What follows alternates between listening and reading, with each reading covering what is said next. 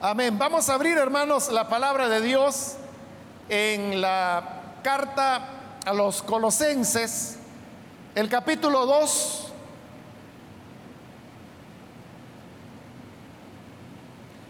Vamos a leer los versículos finales del capítulo 2 de Colosenses.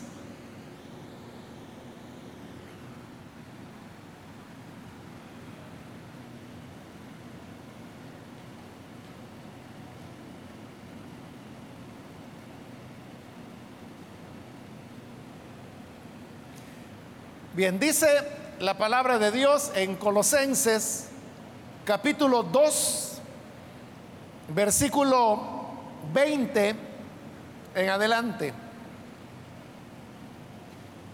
Pues si habéis muerto con Cristo en cuanto a los rudimentos del mundo, ¿por qué como si vivieseis en el mundo os sometéis a preceptos tales como no manejes, ni gustes, ni aun toques, en conformidad a mandamientos y doctrinas de hombres, cosas que todas se destruyen con el uso.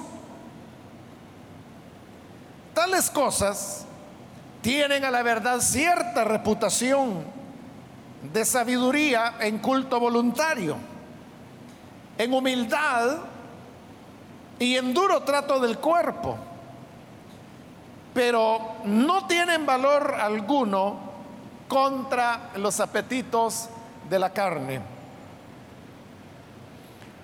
Amén. Hasta ahí dejamos la lectura. Pueden tomar sus asientos, por favor, hermanos.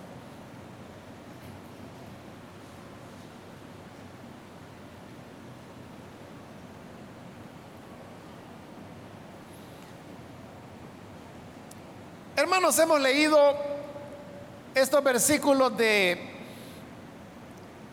esta carta a los colosenses, la cual en este capítulo está tratando el tema de cómo a través de el sacrificio del Señor Jesús en la cruz quedó cancelado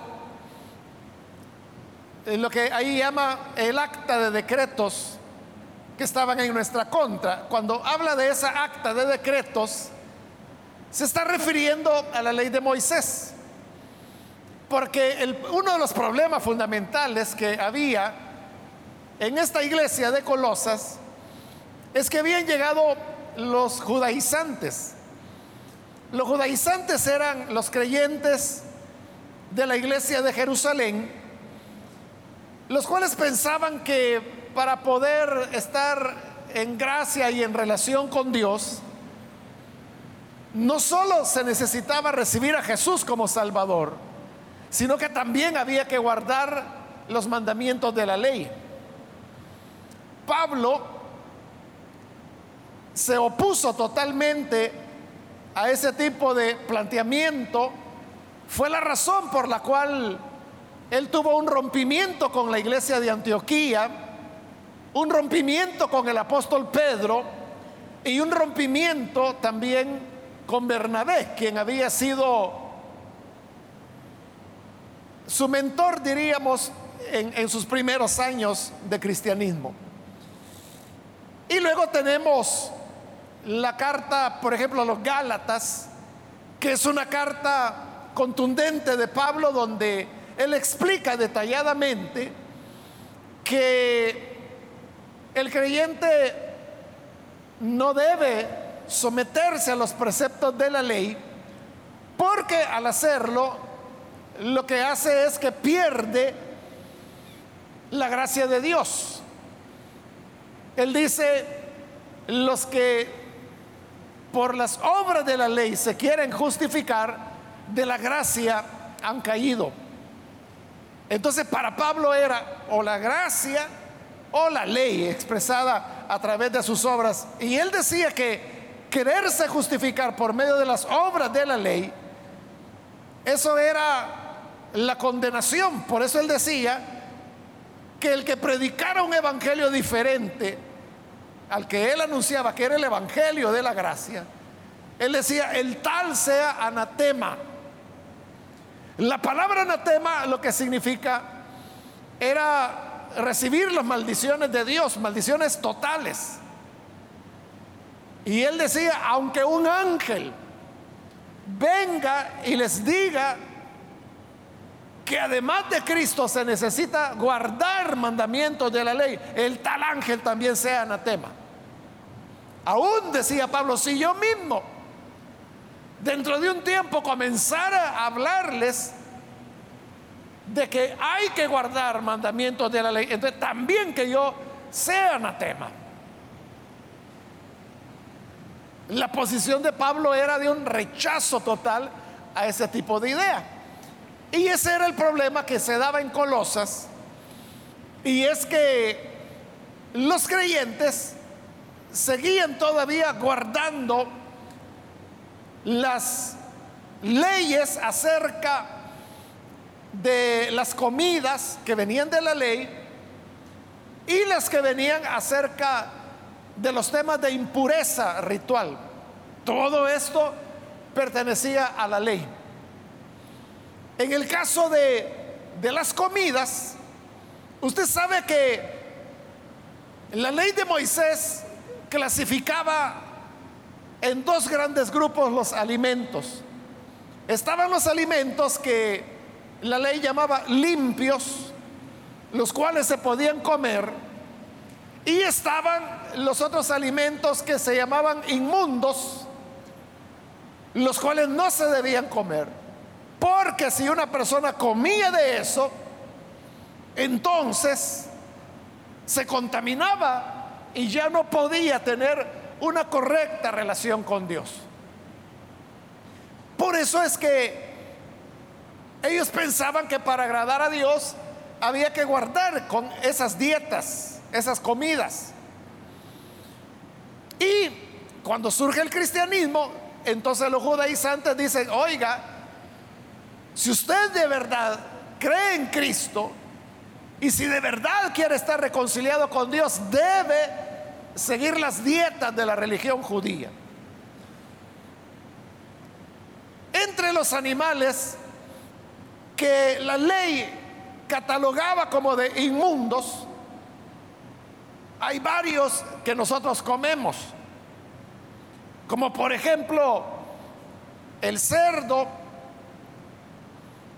eh, los camarones, los cangrejos, todo tipo de moluscos, sean mejillones, conchas, ostras, todo eso era inmundo. Animales como el tacuacín, el cuzuco, el conejo, eran también inmundos. Si no quiéramos conforme a esas dietas de la religión judía, no podríamos ni siquiera comer un sándwich de jamón, por ejemplo, porque el jamón precisamente es hecho de carne de cerdo, el cual es catalogado como inmundo. Y a pesar, hermanos, de que el Señor Jesús fue muy claro cuando Él dijo, no es lo que entra al hombre lo que lo contamina, es lo que sale. Aún así, a Colosas había llegado la enseñanza que había que guardar todo este tipo de, de normas.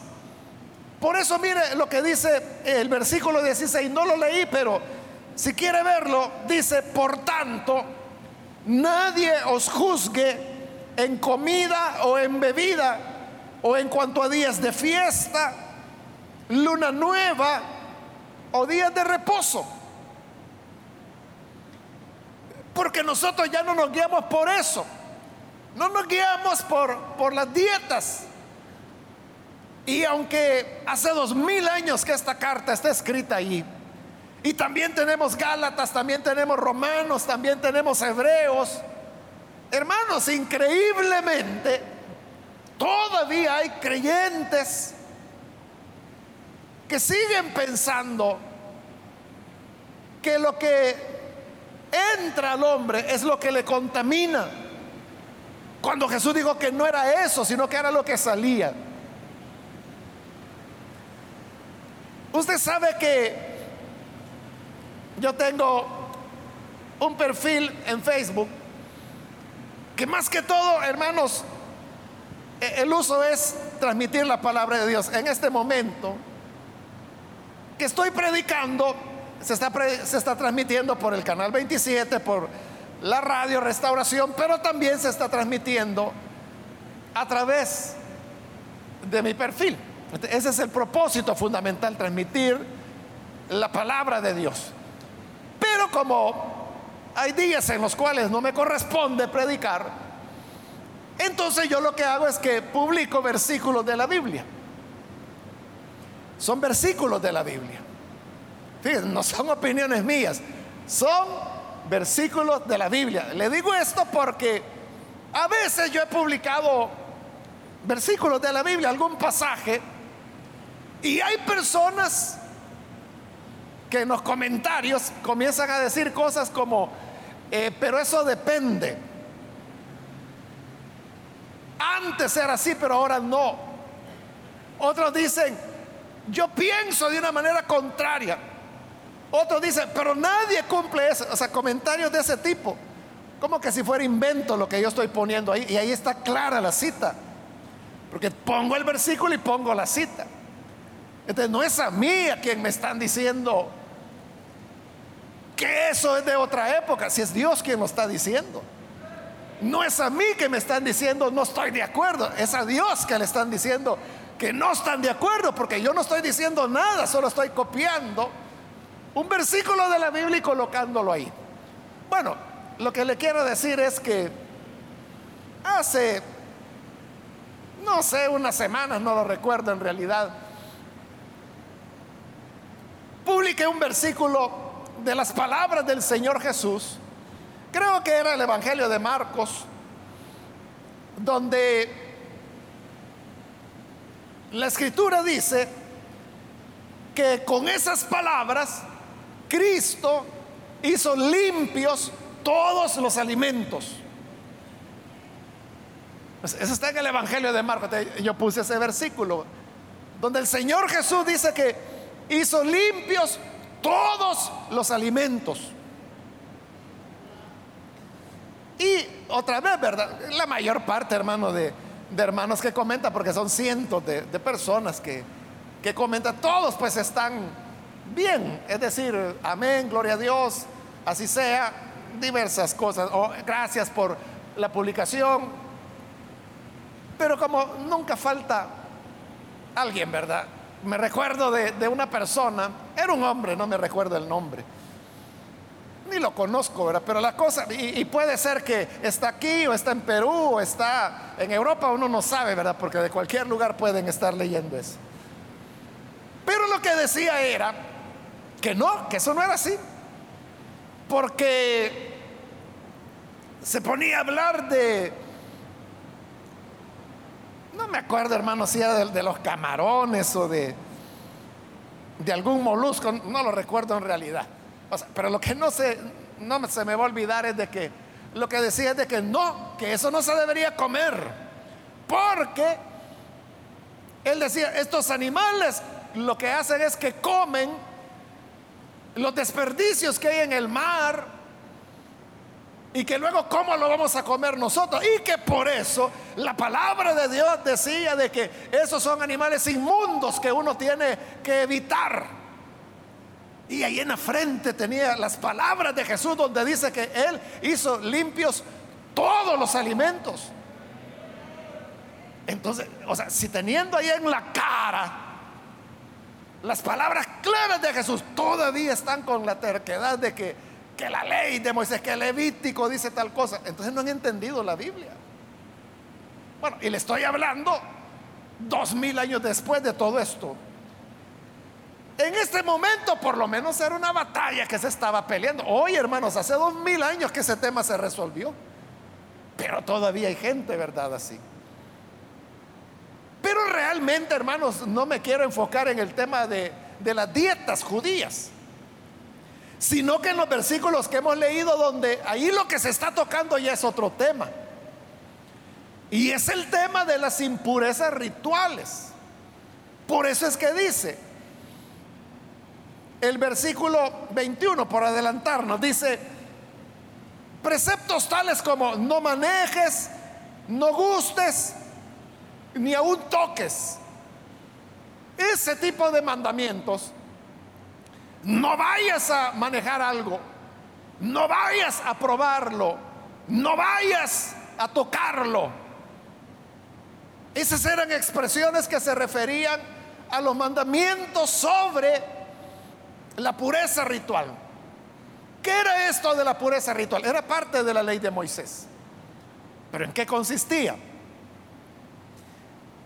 Así como la ley decía que había alimentos limpios e inmundos, también la ley decía que habían otras cosas que eran inmundas. Por ejemplo, todo fluido corporal. La ley lo clasifica como inmundo. Todo fluido, es decir, usted sabe, nosotros somos seres vivos, ¿verdad? Orgánicos y nuestro cuerpo está fluyendo líquidos de diferente tipo. Para la ley todos son inmundos. Como por ejemplo la saliva, la sangre, el semen en el caso del hombre,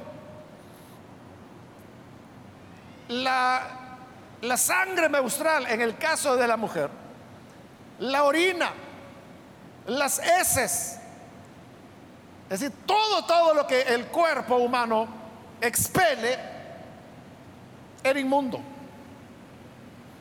Pero además habían otras cosas inmundas, como por ejemplo los cadáveres, sean de animales y ya no se diga de humanos.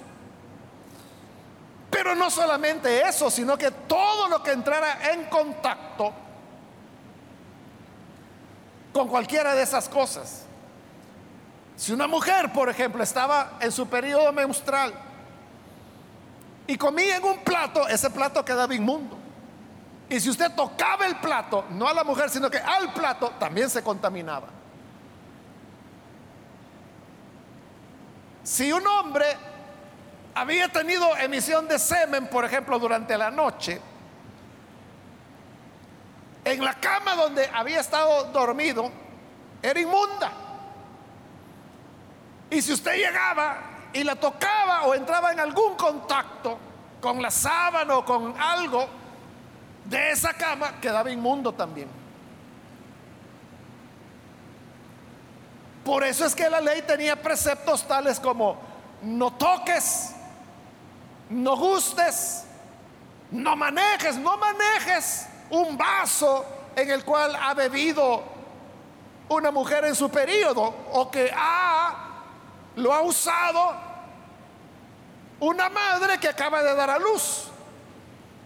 Porque, como ya le dije, todo fluido corporal era inmundo. Entonces, cuando la mujer da a luz, usted sabe que hay una secreción de fluidos. El líquido amniótico con el cual está yendo la placenta, donde está flotando el bebé, ese es expulsado en el momento del alumbramiento. Por eso es que después de dar a luz, la mujer quedaba inmunda. Podía ser inmunda por 40 días, si era varón el que había tenido, o por 80 días, si era niña a la que había dado a luz. Entonces, lo que esta mujer usara durante ese periodo no se podía manejar. Es decir, usted no podía tocar una cacerola en la cual esta mujer cocinara mientras estuviera inmunda. Si usted manejaba esa cacerola, la usaba, usted quedaba inmundo. Por eso estaba todo este tipo de, de regulaciones. Pero lo que está diciendo esta carta a los colosenses es que cuando Jesús murió en la cruz, no solamente llevó el Señor nuestros pecados, nuestros pecados quedaron clavados en la cruz. Y así es como el Señor nos libró de ellos, así fuimos perdonados. Pero de la misma manera, el acta de los mandamientos, es decir, la ley, también quedó clavada. Y quedó clavada con todas sus dietas, con todas sus leyes de pureza ritual. Y por eso es que Jesús dijo, no es lo que entra al hombre lo que lo contamina, es lo que sale. Los discípulos no entendieron y le dijeron, Señor, ¿podrías explicarnos esta parábola? Y Jesús dijo, ¿cuál parábola? La que dijiste de que no es lo que entra al hombre lo que lo contamina, es lo que sale. Esa no es parábola, dijo Jesús que no entienden a dónde tienen la cabeza, que no se dan cuenta que lo que entra por la boca pasa al estómago y después de ser digerido sale a, la cloaca. Es expulsado. ¿cómo va a contaminar al hombre? ¿Cómo le va a contaminar comerse un sándwich con jamón?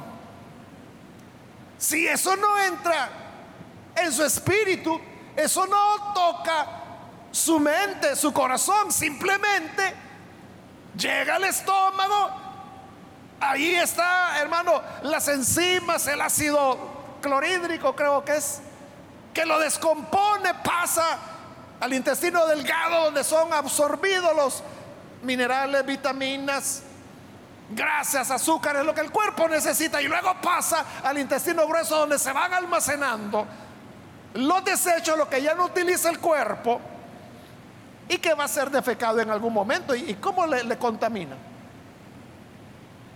Si simplemente entró y salió y se acabó. Pero lo que sale, dijo el Señor, eso sí contamina. ¿Por qué? Porque lo que sale por la boca es lo que hay en el corazón. Porque en otro pasaje la Biblia dice que de la abundancia del corazón habla la boca. Entonces dijo el Señor, es del corazón de donde salen las mentiras, los robos, los adulterios, los odios, las hechicerías, la codicia, todo eso viene del corazón y eso es lo que contamina al hombre. Bueno, ahí lo dijo claro el Señor. Que no había que preocuparse por lo que se come, sino que por lo que tenemos adentro. Pero en relación a esto de las impurezas. Yo no dudo, hermanos, de que haya hasta el día de hoy todavía iglesias que enseñan el tema de la impureza ritual.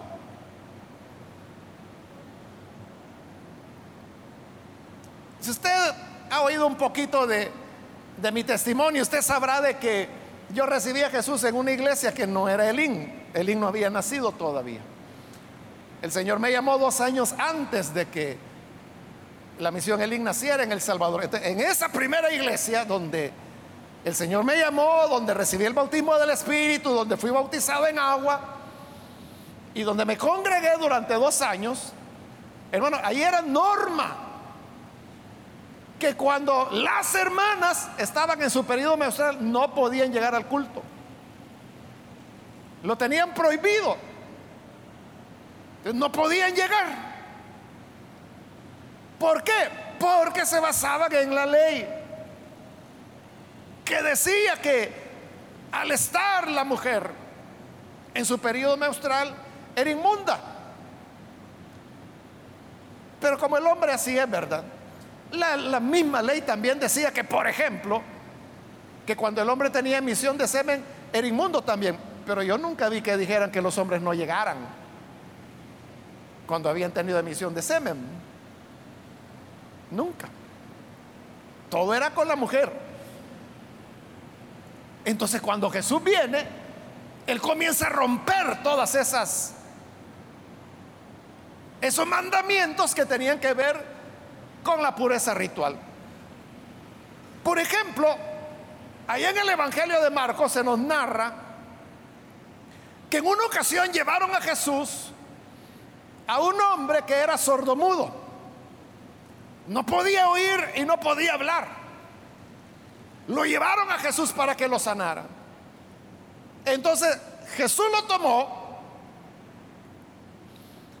y dice que puso saliva, su saliva, en la lengua del sordomudo. Y luego le puso sus dedos en sus oídos, oró por él y el hombre pudo oír y pudo hablar. Pero note, ¿qué había hecho el Señor? Algo que la ley dice que no hay que hacerlo. Porque recuerden, la saliva era inmunda. Y Jesús tomó saliva de su boca y se la puso en la lengua, nada menos, al sordomudo. O sea, eso era, hermano, una barbaridad que él estaba haciendo, desde el punto de vista de la pureza ritual, ¿verdad? Usted podría decir, bueno, qué cochinada, ¿verdad? Porque nosotros lo vemos desde el punto de vista de la higiene. Aunque cuando es la novia no tiene nada de cochinada, ¿verdad? Pero así somos los seres humanos. Pero religiosamente, ese acto de Jesús de poner lengua, perdón, saliva en la lengua, eso era lo peor. Pero ¿qué pasó? ¿Quién quedó inmundo? ¿El sordomudo o Jesús o ambos? Por haberle puesto saliva en la lengua. Lo que pasó es que la lengua del mudo, porque era mudo, comenzó a hablar, fue sanado. Entonces con eso el Señor estaba demostrando que el tema de las impurezas rituales era solo una patraña, algo que no servía para nada y que rompiéndola era como el sordo mudo. Recobró el habla y recobró el oído. Pero eso no fue lo único. Poco después, Jesús fue a un pueblo que se llamaba Bethsaida. Y ahí había otro hombre, este era ciego. Entonces lo llevan otra vez delante de Jesús. Entonces viene el Señor Jesús y ya estando frente al ciego, viene el Señor y agarra cuanta saliva puede de su boca y se la unta en un ojo. Y agarra otro poco de saliva y se lo unta en el otro ojo. Ora por él y le dice, ábrelos. Y el hombre abre los ojos. Ya veía. De nuevo, ¿verdad? Él estaba utilizando la saliva que era inmunda, de acuerdo a la ley. Pero de nuevo la pregunta, ¿quién quedó inmundo? ¿Jesús, el ciego o ambos? Ninguno. Lo que ocurrió es que el ciego comenzó a ver. Entonces, lo que la religión señalaba como inmundo era la gracia sanadora de Dios favoreciendo a un hombre necesitado.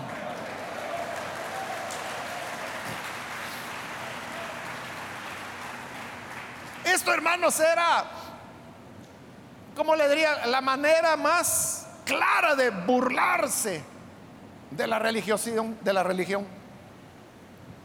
En otra ocasión Jesús fue al monte de la transfiguración y cuando baja, ahí hay un padre de familia que ha traído a su hijo, un muchacho que está endemoniado. Y le dice, Señor, traje a mi hijo porque está poseído por un demonio. Lo traje a tus discípulos, pero tus discípulos no lo han podido liberar. Entonces Jesús se enojó con sus discípulos y le dijo, incrédulos, ¿hasta cuándo voy a estar con ustedes? Tráiganme al niño. Y le llevan al niño. Y cuando el demonio que estaba en el niño ve a Jesús, lo tira al suelo y comienza a convulsionar. Entonces viene el Señor y le dice, sal de él. Y el niño se queda inmóvil. Y la gente dijo, se murió. Pero para que vieran que no estaba muerto, viene Jesús, lo toma de la mano y lo levanta. Y el niño se levanta y está liberado ya. Pero hermanos, piense usted, si la saliva, si la sangre eran consideradas inmundas, cuanto más un demonio. De para ellos no había nada más inmundo que un endemoniado. ¿Y qué hace Jesús? Lo toca, lo levanta, lo maneja para levantarlo. Cuando la ley lo que decía era, no manejes, no gustes, ni aún toques. Pero dice la carta, si habéis muerto con Cristo en cuanto a estos rudimentos del mundo, ¿por qué como que si vivieran en el mundo siguen sometidos a esos preceptos? Si para librarnos de ellos es que Jesús murió en la cruz. Y por eso es que Él tocó al niño para levantarlo y demostrar que Él no quedaba inmundo. El niño era el que quedaba liberado. Y hay otras historias que usted conoce mejor, como cuando Jesús iba a casa de Jairo y aparece una mujer que tenía una hemorragia vaginal, un flujo de sangre, dice la Biblia. Tenía 12 años de estar así. 12 años con una hemorragia vaginal. Las hermanas entienden mejor eso. ¿Qué significa para ellas? 12 años.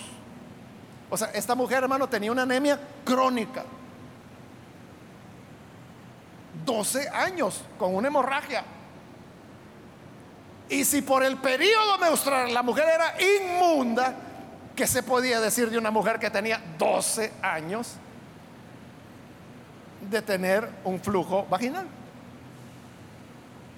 Era, hermano, ultra super inmunda, ¿verdad? Y ella lo sabía.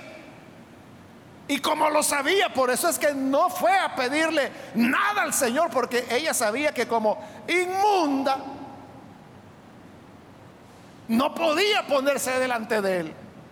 Porque como también aquí lo dice la carta,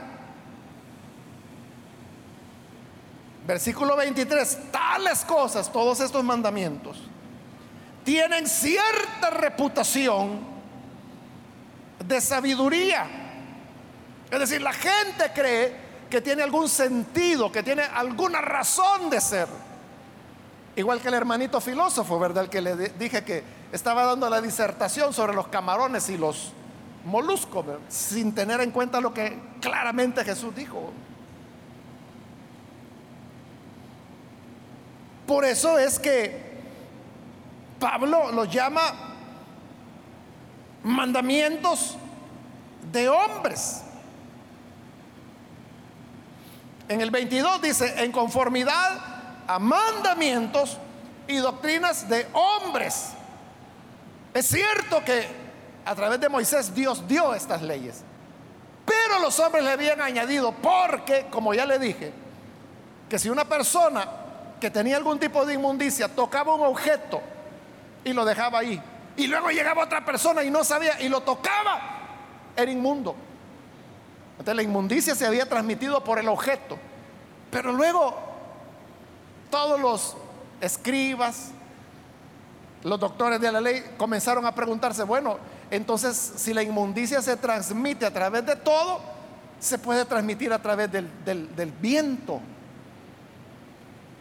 Es decir, si yo estoy inmundo y aquí hay otra persona que está pura, pero el viento sopla en esta dirección, de aquí hacia allá, y yo estoy acá, entonces el viento primero va a pasar tocándome a mí y luego lo va a tocar a él, entonces lo va a volver inmundo. Entonces ellos decían que una persona inmunda no podía ponerse en una dirección donde el viento fuera dirigido a otras personas. Por eso es que la mujer no quería llegar delante de Jesús. No vaya a ser que el viento le llevara la inmundicia a él. Pero ella dijo, yo voy a llegar por la espalda para que no me vea, porque si Jesús me ve, Él me va a evitar, porque tengo hemorragia de hace dos años, soy súper inmunda. Pero no lo voy a tocar a Él, no voy a tocar su mano, no voy a tocar su cuerpo. Lo que voy a hacer es que voy a tocar la punta, el borde de su vestido para no contaminarlo. Y es lo que la mujer hizo. Llegó y tocó el borde para tocarlo lo menos posible, pero en cuanto lo tocó, Jesús dejó de caminar. Y la mujer se asustó. Y Jesús dijo, ¿quién me tocó? Y los discípulos, Señor, ¿cómo que quién te tocó si ya te van a aplastar? No, dijo él, pero alguien me ha tocado con fe. ¿Quién fue? Y la mujer estaba atrás. Entonces, como vio, dice la escritura, que el Señor sabía lo que había pasado, se sintió descubierta, entonces le dijo, Señor, fui yo. Lo que ocurre es que tengo 12 años de tener una hemorragia vaginal no quería molestarte, no quería contaminarte. Entonces yo me dije, para no contaminarlo voy a tocar solo el borde. Toqué el borde y desde que lo hice, la hemorragia ha desaparecido.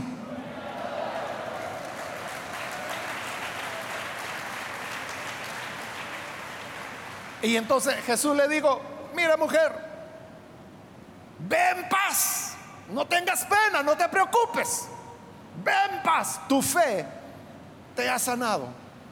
Entonces, otra vez, ¿verdad? Quedó contaminado Jesús. Quedó inmundo Jesús porque una meustrosa de 12 años la había tocado. No, ella es la que fue sanada. Otra vez Jesús estaba mostrando que todas esas leyes eran nada y que lo que importa es la gracia de Dios a través de Jesucristo.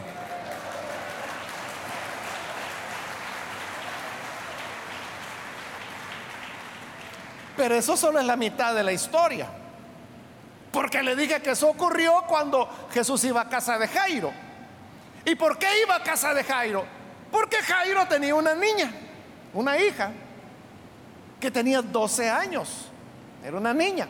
Fíjese, los mismos 12 años que tenía de hemorragia la mujer, tenía la niña de vida. Pero esta niña había enfermado se estaba muriendo y por eso es que Jairo fue a decirle al Señor, ayuda a mi hija. Pero cuando Jesús venía y como se entretuvo con la mujer del meustro a la cual sanó, la niña murió. Entonces llegaron a decirle a Jairo, mira, ya no molestes al maestro, la niña se murió. Dile que ya no vaya. Y Jesús oyó y le dijo a Jairo, no temas, tú crees solamente. No oigas lo que te dicen, no tengas temor. Tú solo cree y llega a casa de Jairo. Y cuando llega a casa de Jairo ya estaban llorando, rompiéndose la ropa como hacían los judíos. Y Jesús les dijo, tranquilos, aquí no pasa nada. La niña no está muerta, solo está dormida. Y todos comenzaron a reírse. Este está peor. Nosotros creíamos que era loco, pero ya vemos que también es ignorante. Porque no se da cuenta que la niña no está dormida, sino que muerta. Entonces Jesús dijo, sáquenos a todos. Y dejó solo al padre y a la madre. Se acercó a la niña, la tomó de la mano, está tocando una muerta. Y le dijo, niña, levántate. Y la niña se levantó. Volvió a la vida.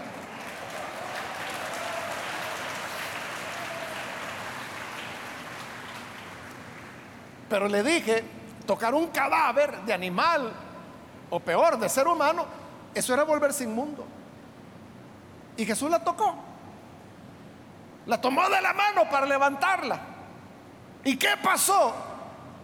¿Se contaminó Jesús? No, la niña resucitó. Es decir, la inmundicia de la niña no pasó a él, sino que su poder de vida pasó a la niña y la resucitó. Por eso es que pensando en todo eso que Jesús había dicho y hecho, años después, los cristianos escriben esta carta reflexionando sobre eso Y le dice, hermanos, Cristo murió por nosotros.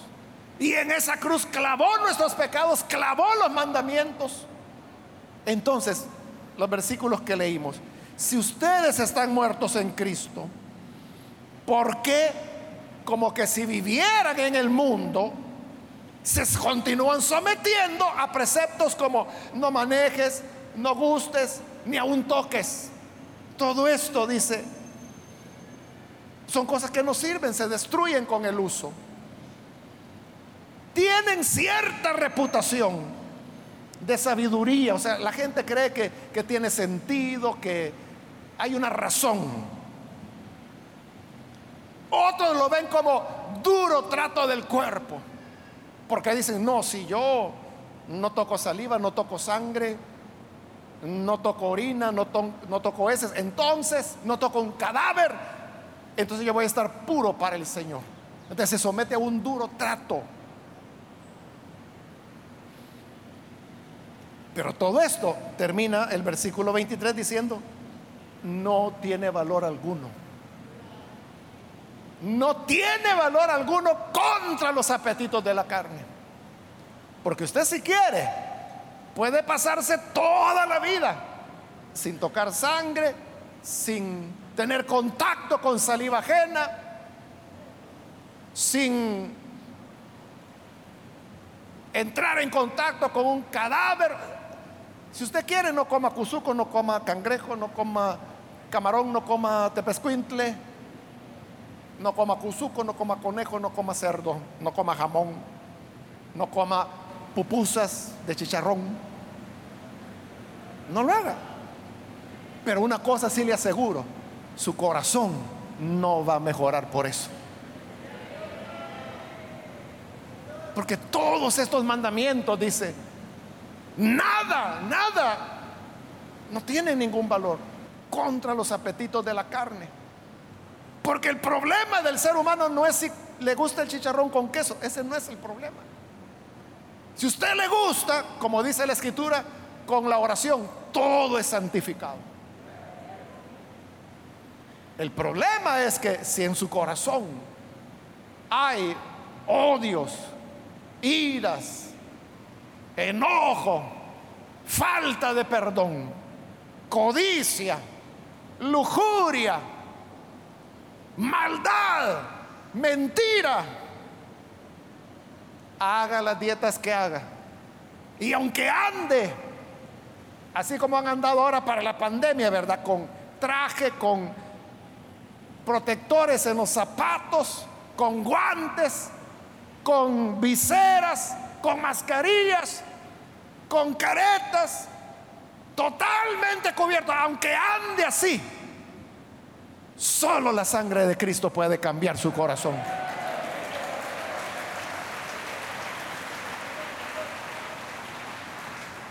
Entonces, hermanos, aquí no se trata ni de andar guardando dietas, ni de andar, mírame y no me toques, ¿verdad?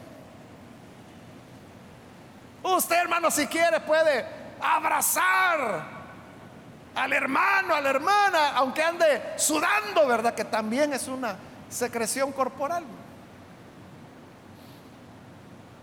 Quizás por ayudar a alguien, usted se va,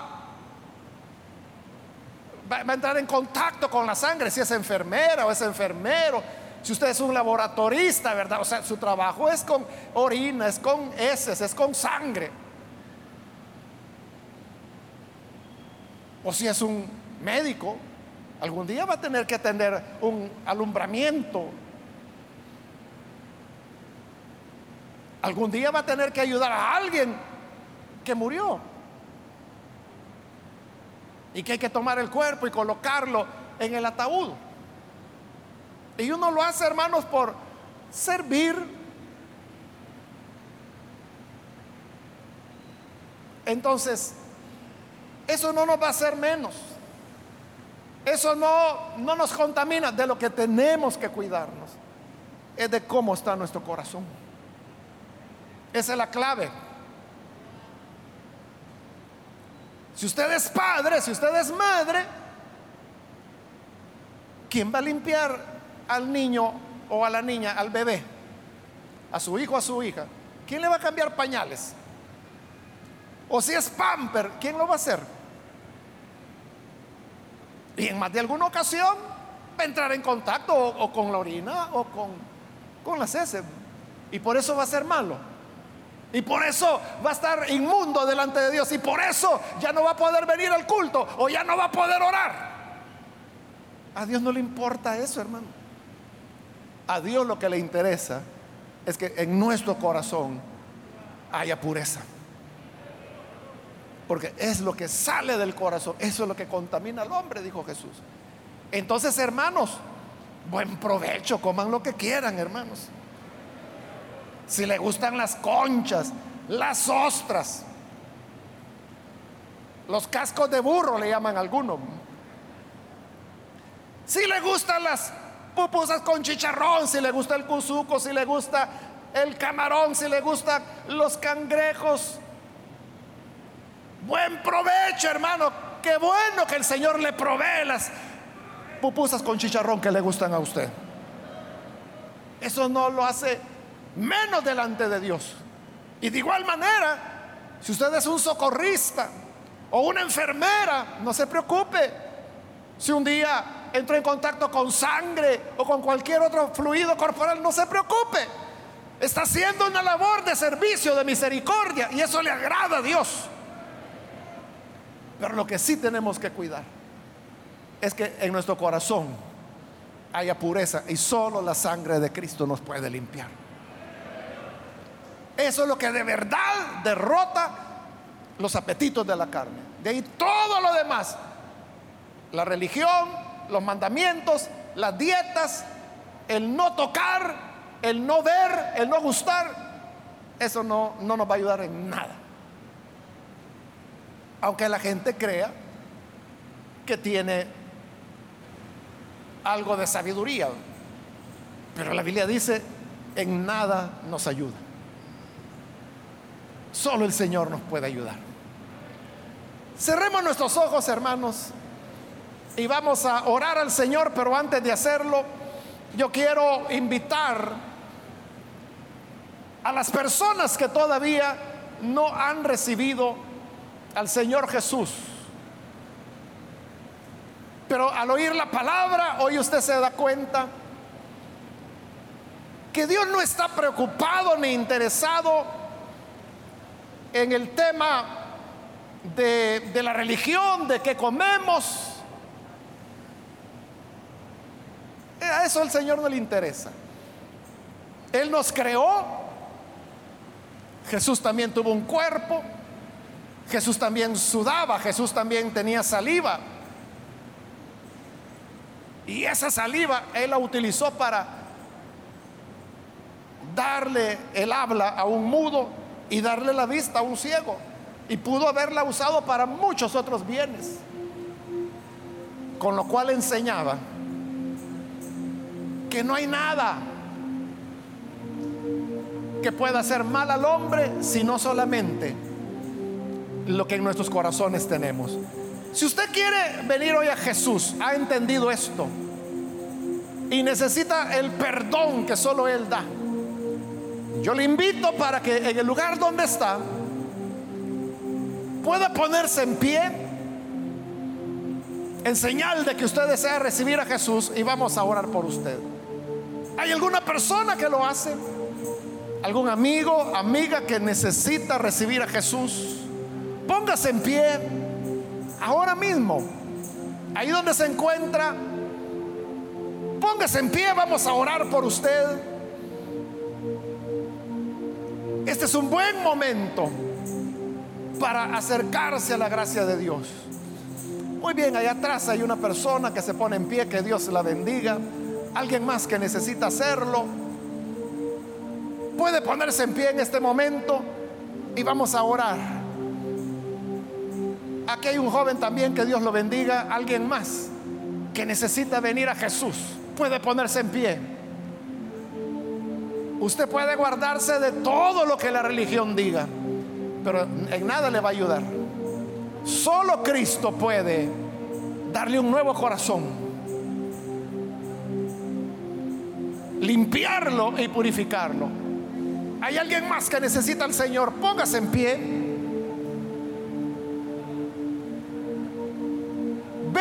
Ahora al Hijo de Dios. Muy bien, aquí hay otro hombre, que Dios lo bendiga. Alguien más que necesita venir al Señor puede ponerse en pie. Si está en la parte de arriba también, hoy es su oportunidad para hacerlo. Alguien más que necesita entregarse al Señor. También quiero invitar si hay algún hermano o hermana que se ha alejado del Señor, pero necesita reconciliarse. Póngase en pie también. Hoy es el momento para volver. A lo mejor usted se enfocó en religión, en mandamientos, y eso lo desalentó. Por supuesto que desalienta. No hay manera de, poder vivir así. Pero si hoy quiere reconciliarse porque ha entendido el Evangelio, póngase en pie y vamos a orar. Rededique su vida al Señor, reconcíliese. Y vamos a orar por usted. ¿Hay alguien que lo hace?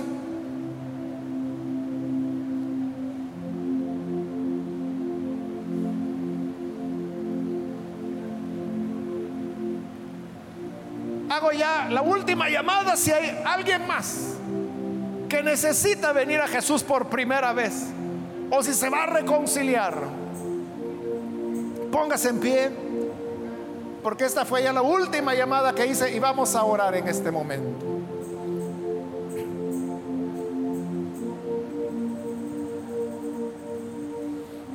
A usted que nos ve por televisión también le invito para que en este momento pueda recibir al Señor Jesús como Salvador.